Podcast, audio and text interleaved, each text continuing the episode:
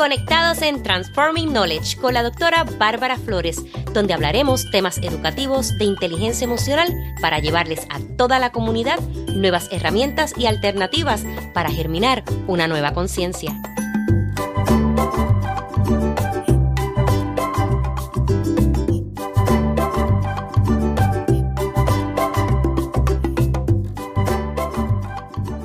Feliz semana.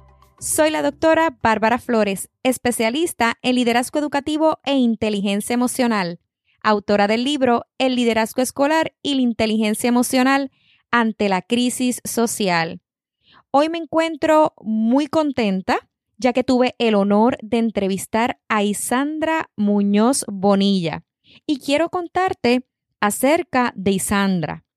Animado por las palabras de Gandhi, Sé el cambio que deseas ver en el mundo y Sandra ha pasado más de 25 años siguiendo su impulso interno para ser un agente de cambio y se mueve constantemente para ayudar a personas de todas las edades. Y Sandra tiene una licenciatura en Ciencias Sociales y un doctorado en Derecho, ambos de la Universidad de Puerto Rico. Durante varios años disfrutó y se comprometió a apoyar el bienestar de la sociedad a través de la práctica de la profesión legal. Hoy día es maestra de educación del carácter y la consultora Franklin Covey. Y Sandra se unió a Franklin Covey Puerto Rico como consultor en 2015 y está certificada para facilitar los siete hábitos de las personas altamente efectivas. Actualmente está enseñando a estudiantes de secundaria en una escuela privada, un curso llamado The Choice is Yours, basado en los siete hábitos de los adolescentes altamente efectivos. Para este episodio, te recomiendo tengas lápiz y papel a la mano porque compartiremos mucha información de valor para ti y los tuyos. Espero disfrutes el episodio número 37 de la segunda temporada titulado Siete hábitos para adolescentes altamente efectivos. Qué feliz me siento hoy. Tenemos de invitada especial a Isandra Muñoz Bonilla. Para mí es un gusto tenerte en nuestro podcast Transforming Knowledge. ¿Cómo te encuentras hoy, Sandra? Hola, Bárbara, me encuentro súper feliz de estar aquí. Para mí es un honor compartir contigo hoy con toda tu audiencia. Qué bueno, comparto lo mismo contigo. Pues comencemos con esta entrevista que sé que va a ser muy poderosa. ¿Cuál es tu área de especialidad en el mundo educativo? Pues mira, Bárbara, yo siempre quise ser maestra y empecé mis estudios universitarios en Derecho y soy abogada de profesión, pero soy maestra de vocación. Y me considero una educadora para la transformación, para el cambio, para el mejoramiento, para la evolución, ya sea la evolución personal o la de la humanidad. Me encanta y qué giro tan diferente, ¿verdad? De abogada a educadora, pero qué bueno. Sí. muchas experiencias de vida y tener también mucha influencia de mi preparación como coach especializada en relaciones, que fue otra etapa de mi vida, y mi experiencia como consultora en el trabajo del doctor Stephen Covey. Así que esas influencias todas son parte de ese trabajo que hago en educación para la transformación. Pues qué bueno que eres parte de este mundo educativo. Sí. y Sandra, ¿quiénes son tus estudiantes? Pues yo tengo estudiantes adultos y tengo estudiantes adolescentes. Uh, poderoso, adolescentes. ¿De qué edades? Cuéntame, ¿de qué edades? ¿De qué grados? Los adolescentes tienen 12 y 13 años, son estudiantes de séptimo y octavo grado en Puerto Rico, en un colegio privado, Baby School. Y ellos pues se han beneficiado de mi trayectoria en otros ámbitos que he podido ir trayendo al área escolar. Ya del área escolar, pues tengo una audiencia de adultos en mi trabajo de Happy Healthy Love, es un proyecto que tengo donde ofrezco talleres de cómo crear relaciones amorosas, sanas y felices. comenzando con la propia. Y eso también incluye cómo manejar el fin de una relación de la mejor manera posible para todas esas partes afectadas. Así que es un trabajo bien bonito que apela al amor, al respeto, a la integridad, a la buena voluntad. Y además, esa influencia que tengo de trabajar con el trabajo de Stephen Covey es lo que me ha llevado a traer temas pertinentes, temas de la vida misma, a estos chicos de 12 y 13 años que tengo el honor de compartir con ellos.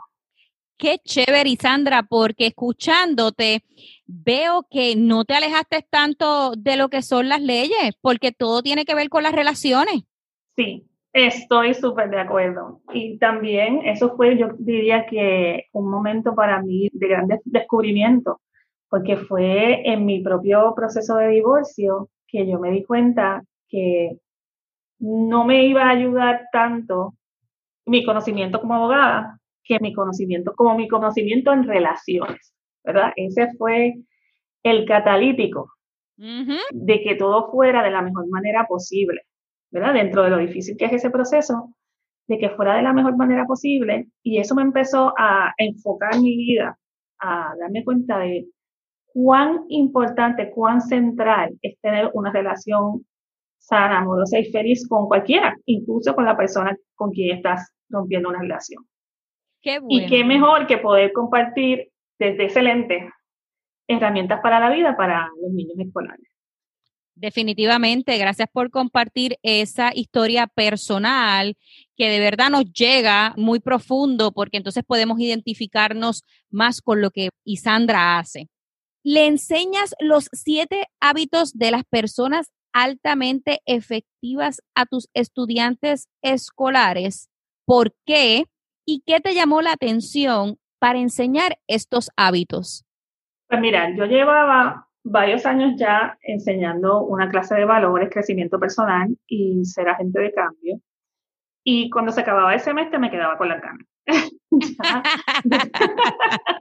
ya, yo después de haber tenido esta experiencia con ellos, de poder haber entrado en unos temas tan diferentes para ellos, tal vez tan profundos, y crear una relación distinta con ellos, pues yo quería más.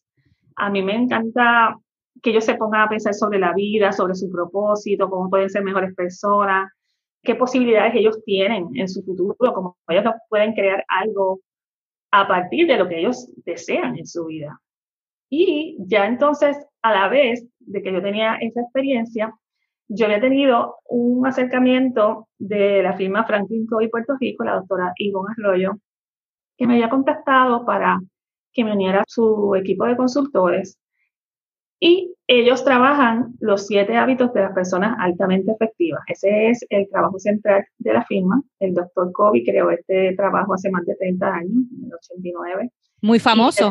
muy famoso, sí. Ha sido un bestseller desde entonces. Ajá. y cuando yo empiezo a conocer más, no tan solo de los siete hábitos, ¿verdad? Lo tomé la sesión de trabajo la tomo como una adulta, pero también empiezo a conocer sobre la alternativa que hay para que los niños también aprendan los siete hábitos. De hecho, el trabajo que yo hago con ellos en la escuela está basado en el libro Los siete hábitos de los adolescentes altamente efectivos, que es del doctor Sean Covey, que es hijo del doctor Stephen Covey. Wow, qué interesante. Y es chévere porque la mayoría de la gente, yo estoy segura que relaciona al doctor Kobe con adultos, pero muchas personas, yo estoy casi 90% segura que no relacionan que hay un programa con adolescentes. Y eso me llama muchísimo la atención, Isandra. Pues sí, te voy a contar. Hace muchos años, una maestra, maravillosa maestra, llamada Muriel Summers, que ella era la principal de la elemental de A.B. Combs Elementary School en Carolina del Norte. Y ella fue a un evento donde estaba el doctor Covey hablando de los siete hábitos. Y cuando ella está allí escuchando eso, ella dice, pero, ¿por qué esperar? ¿Sabes? ¿Por qué nosotros, ante un material como este, ante un lente como este que se puede tener ante la vida, ¿por qué nosotros no estamos dándole clases a los niños. Ella se lo, cuestionó. Y ella al final de la sesión se acerca a donde el doctor Kobe y le pregunta, ¿usted cree que será posible enseñarle esto a niños? Y él le dice, ¿de cuánta edad? Y ella le dice, de cinco años. y entonces él le dice, bueno, yo no veo por qué no. Si tú te lanzas a hacerlo, pues por favor déjame saber. Y en efecto, ella se lanzó y al día de hoy esa escuela, AB Combs Elementary School de Carolina del Norte, tiene un programa que se desarrolló a partir de la experiencia que estuvieron implementando los siete hábitos en toda la comunidad escolar. No tan solo los estudiantes, sino también las familias, la administración, la facultad, todo el mundo. Y ese programa en particular se llama The Leader in Me, que se creó a partir de todo eso. Y hay escuelas alrededor del mundo que están operando desde Leader in Me. Así que eso es algo que de lo cual te podría, si algún día quieres entrevistar a la doctora Ivonne Arroyo, te podría hablar mucho más de esa experiencia, de ese programa completo. Claro que sí, me encantaría poder entrevistarla porque esas son las cosas que poderosas que yo digo, ¿de dónde salen las ideas? Y mira cómo pudo transformar y por medio de un reto, bueno, si tú puedes, como le dije al COVID, pues tú me dejas saber. Mira cómo por medio de un reto ella se lanza y logra alcanzar una meta, poder eh, tenerlo en una escuela. Qué historia maravillosa. A mí me encanta esa historia porque ella, de cuestionárselo, atreverse a plantearlo y de cuestionarse cuán mejor podría ser la vida de esos niños, un día adultos, a partir de tener esa experiencia y cuán mejor podría ser el mundo a partir de que más niños que eventualmente serían adultos la tuvieran. Definitivamente.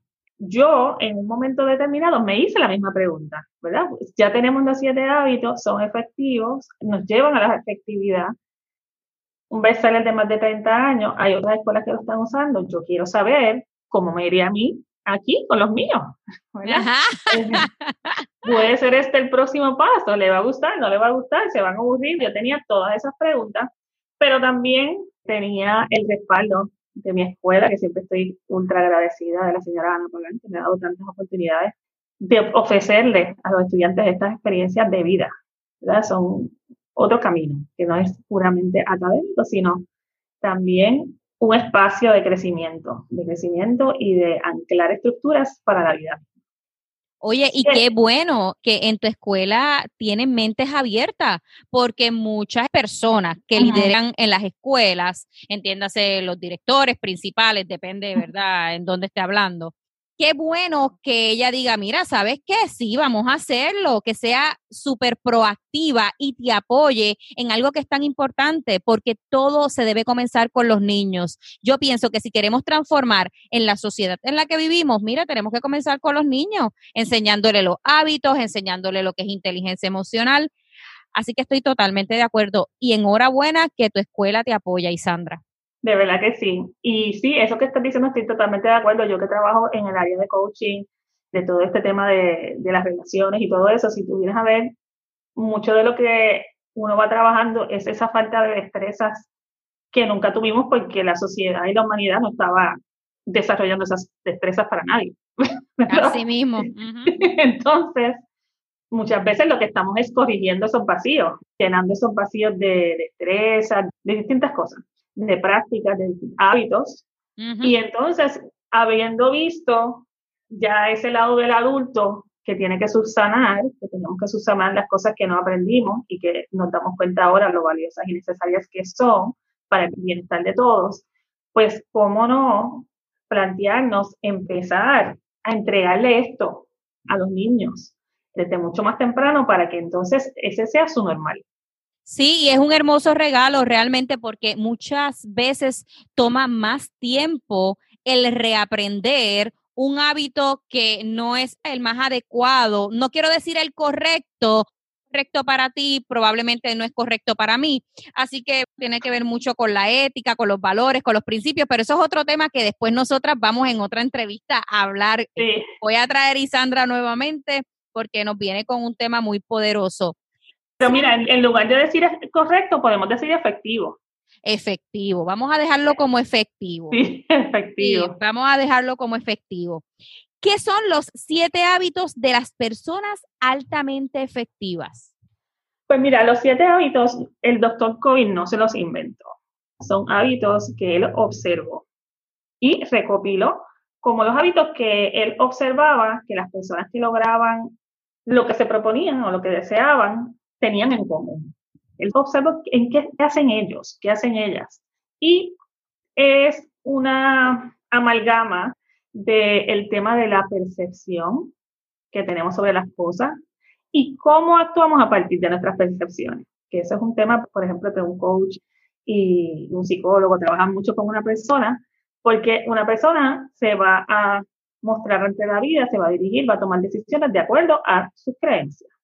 Así que va al tema de la percepción, va al tema también de lo que son los principios eternos, los principios que no cambian. Y cómo podemos estar entrando en internalizar principios que sean, digamos que correctos o efectivos como base del éxito y la felicidad. O sea, ¿qué es necesario para que, qué es lo apropiado para que yo logre ser exitoso? ¿Qué es lo apropiado para que yo logre ser feliz? Hay algo o hay algunas cosas que no importa en qué lugar del mundo yo me encuentre, cuál sea mi religión o mi filosofía, me van a producir ese resultado positivo. Y a eso es a lo que le vamos a llamar esos principios que son, que no tienen tiempo. También los siete hábitos te proponen una forma de ver las cosas de una manera distinta a la habitual que has tenido, que no te ha llevado donde tú quieres. Te abre otro lente.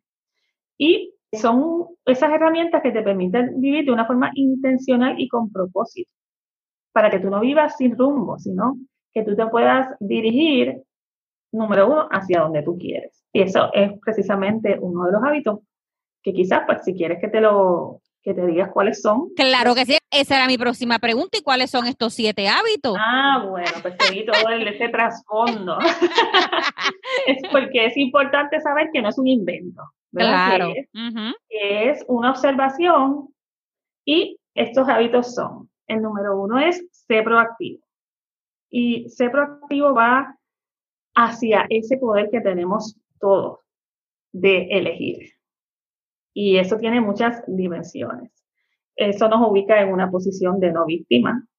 Eso nos ubica en una posición de tomar las decisiones que yo quiero, de no sentirme que no hay nada que yo pueda hacer, siempre hay algo que puedo hacer.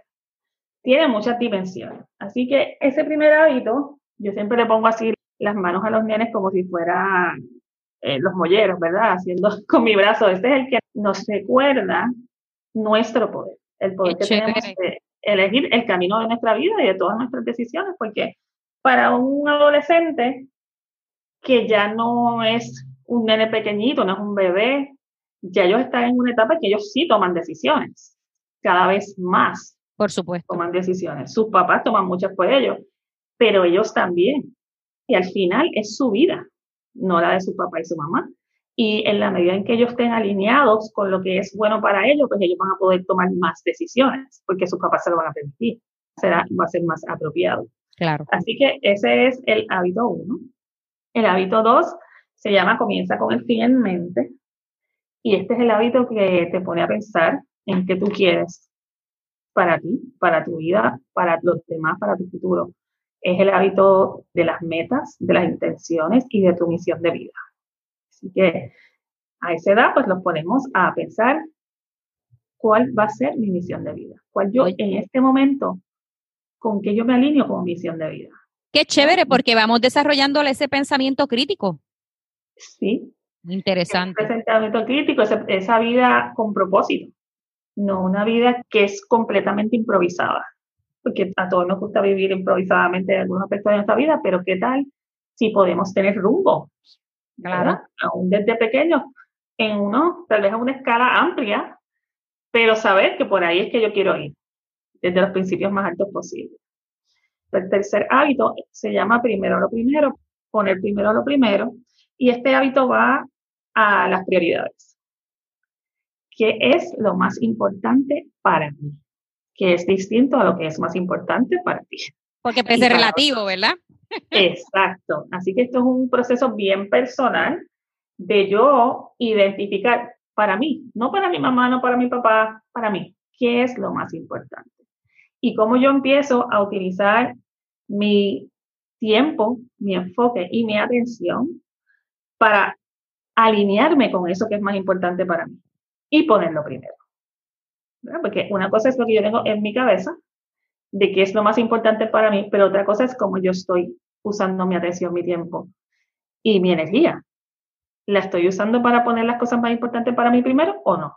Exacto. Y eso es todo un proceso de indagación, de herramientas que van hasta calendarizar, cómo calendarizo de la mejor manera posible, muchas cosas que ellos van viendo ahí. Esos tres hábitos son hábitos que en COVID le llamamos la victoria privada, que están íntimamente relacionados a la relación que tú tienes contigo mismo. Esos primeros tres hábitos. O sea que podemos decir, si lo vemos desde la inteligencia emocional, esa parte intrapersonal, contigo, trabajando contigo. Exactamente, intrapersonal, esos primeros tres hábitos. Y luego los próximos tres es que vas a trabajar tu relación con otros, porque al final no hay nada que podemos hacer solo, realmente.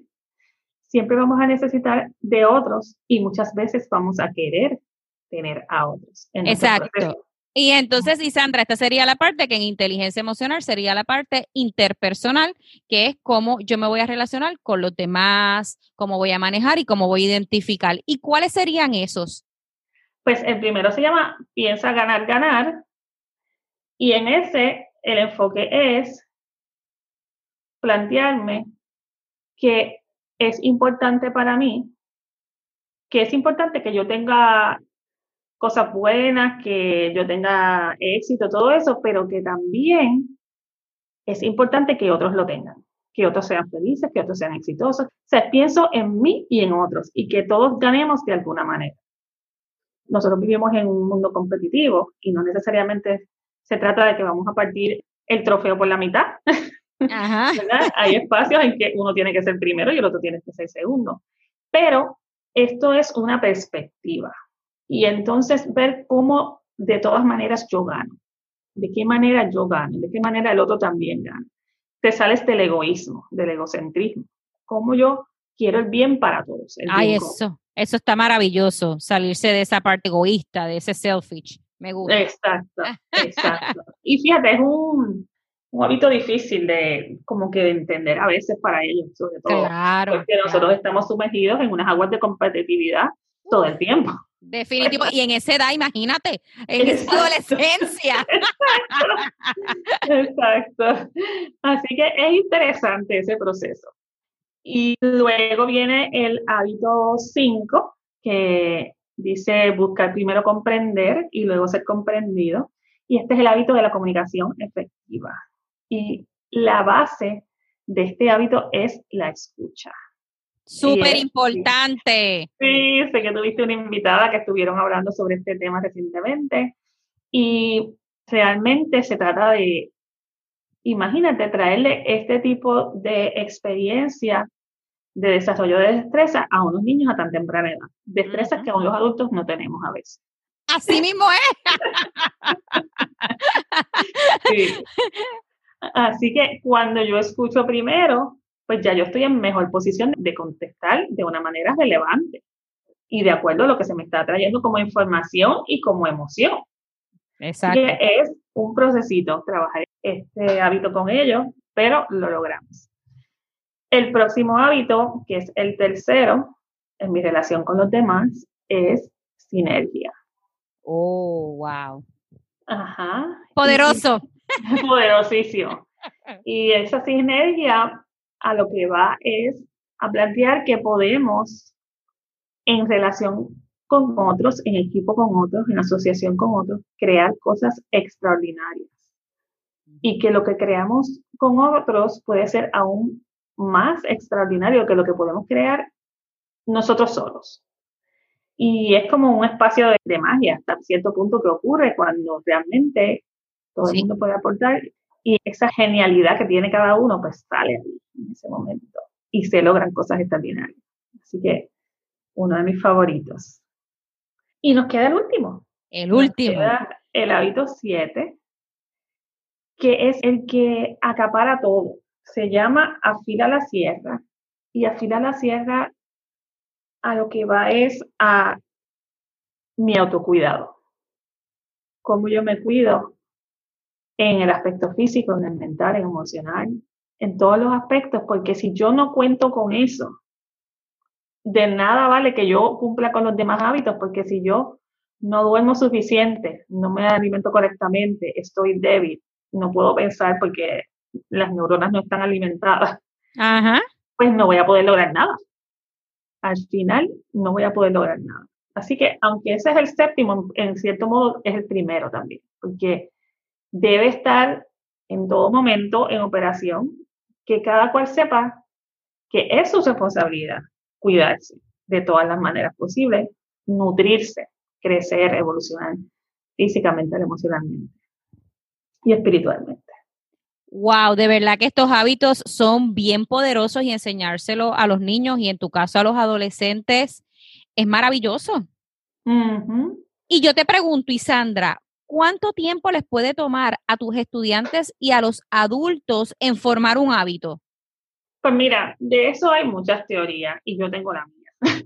Cuéntame la tuya por tu experiencia. Yo quiero que tú me digas la tuya. Cuéntame. Mira, hay teorías de que 21 días, 30 días, 40 días, 90 días. Yo pienso que un hábito no se forma hasta que uno lo practica y uno genera evidencia de que funciona.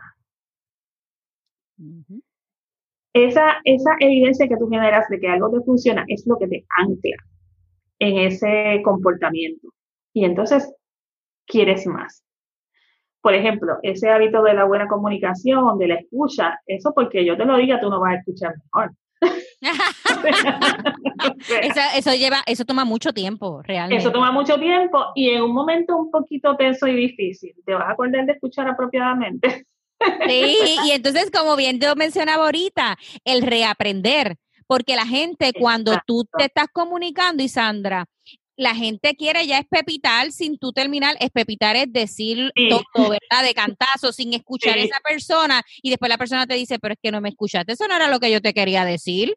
Exactamente, exactamente. Así que para mí, para formar un hábito, número uno, se necesita ese compromiso de práctica.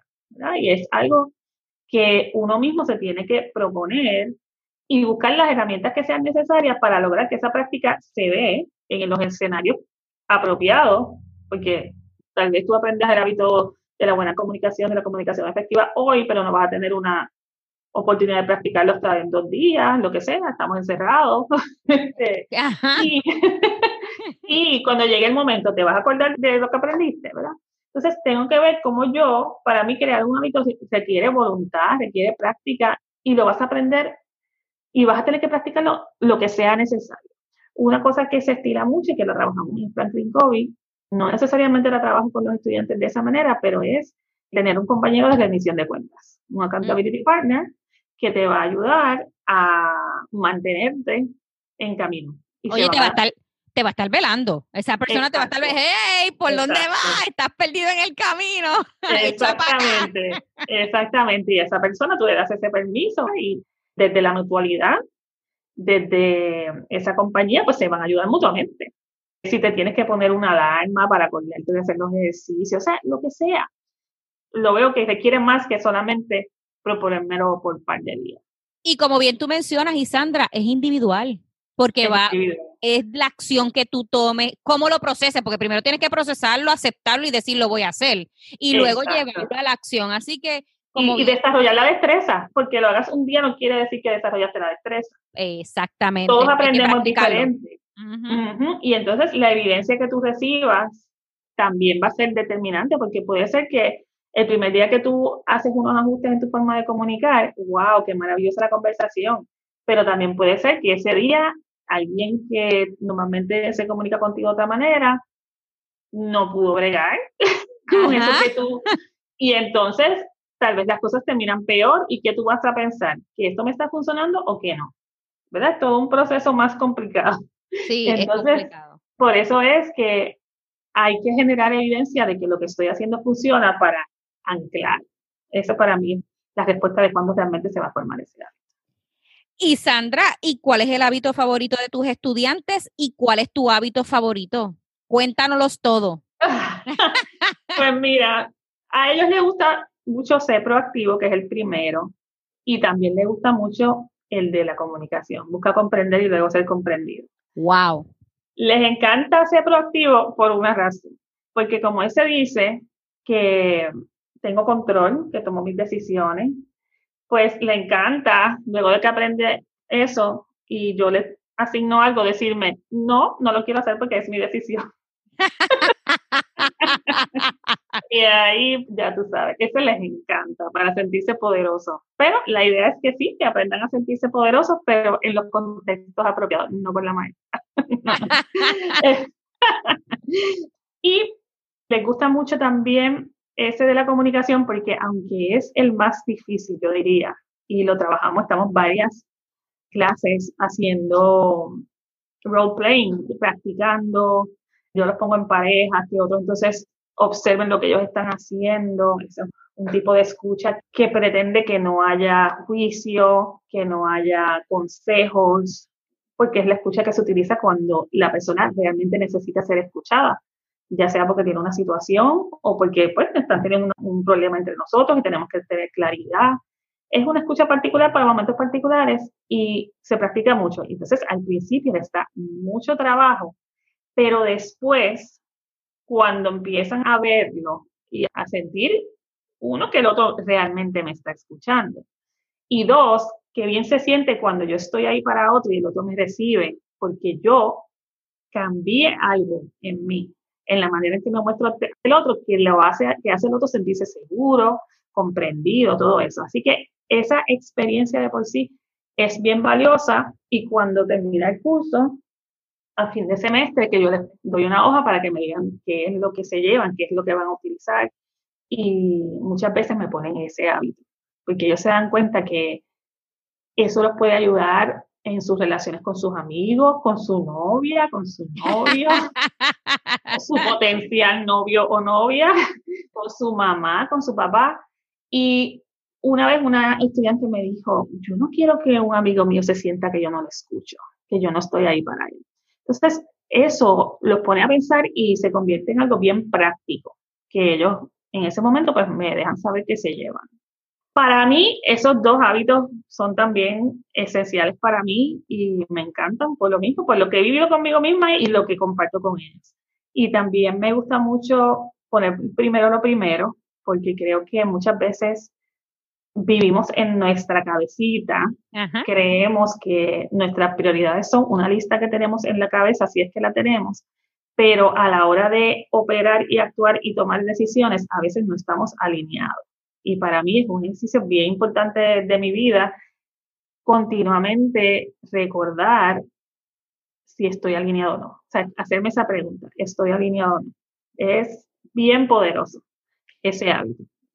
Y también el de la sinergia, porque la sinergia es como el resultado final de haber logrado operar desde los hábitos y, y lograr ese espacio mágico y extraordinario que ocurre que ocurre cuando tú estás en un juego de deportes y hay como esa magia, que ese equipo está tan compenetrado, ¿sabes? Eso es sinergia, cuando hay, tú vas a un concierto y tú sientes esa vibración, pero esa vibración es la sinergia, es como la evidencia de la sinergia que se da ahí cuando todo el mundo está compenetrado, igual con una amistad, con tu pareja, cuando tú realmente estás ahí tú en tu esplendor, con tus dones, con todo lo que tú traes, y también haces espacio para que los demás lo traigan. Ahí es que se da la sinergia y esa experiencia pues a veces no podemos ni explicarla. Y me encanta saber que ese hábito no los pone como meta. Sí. Nos da unas herramientas para llegar ahí.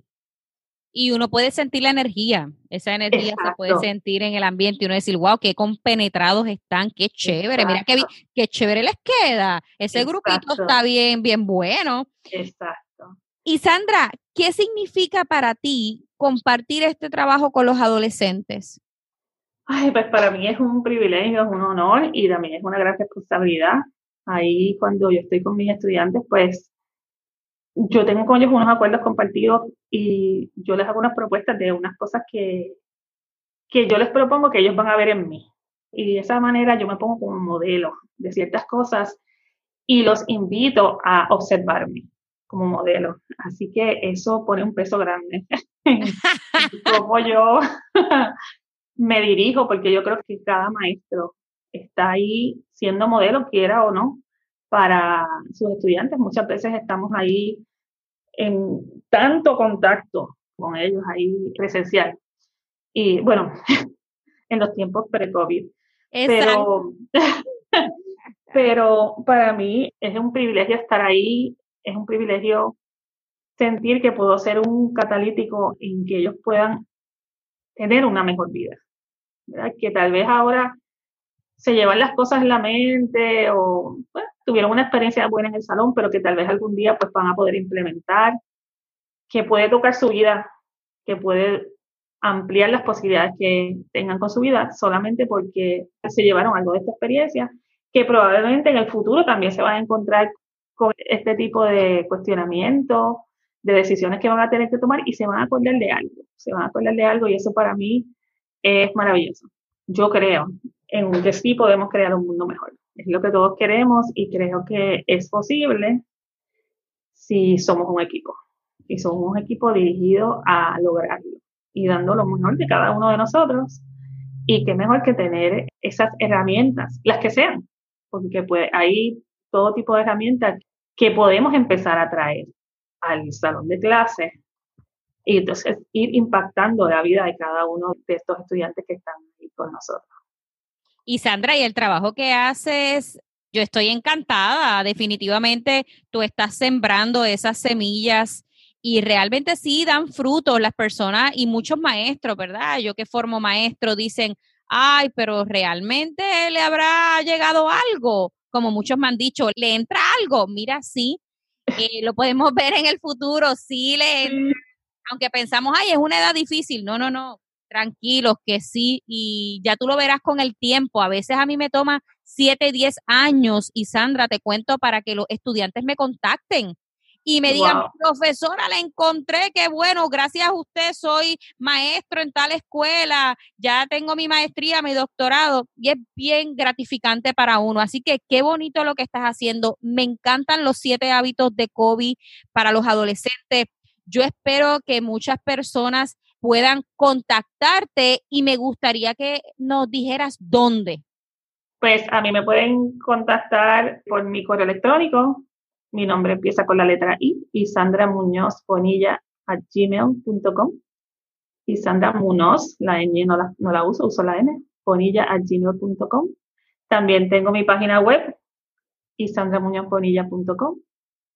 Y me pueden llamar al 787-664-9255. Y si les interesa alguno de los programas ya directamente de COVID, como el Líder INMI, pues pueden llamar al 787-679-3665. Wow, yo he quedado maravillada, y Sandra, con esta entrevista. De verdad que te agradezco tanto que nos hayas permitido a tus supervisores que hayan permitido también que tú hayas compartido todo este material tan poderoso con nosotros, tu conocimiento. Me encanta, se nota que amas lo que haces. Así que sí, eres una maestra de vocación, lo puedo reafirmar. Gracias. espero, espero,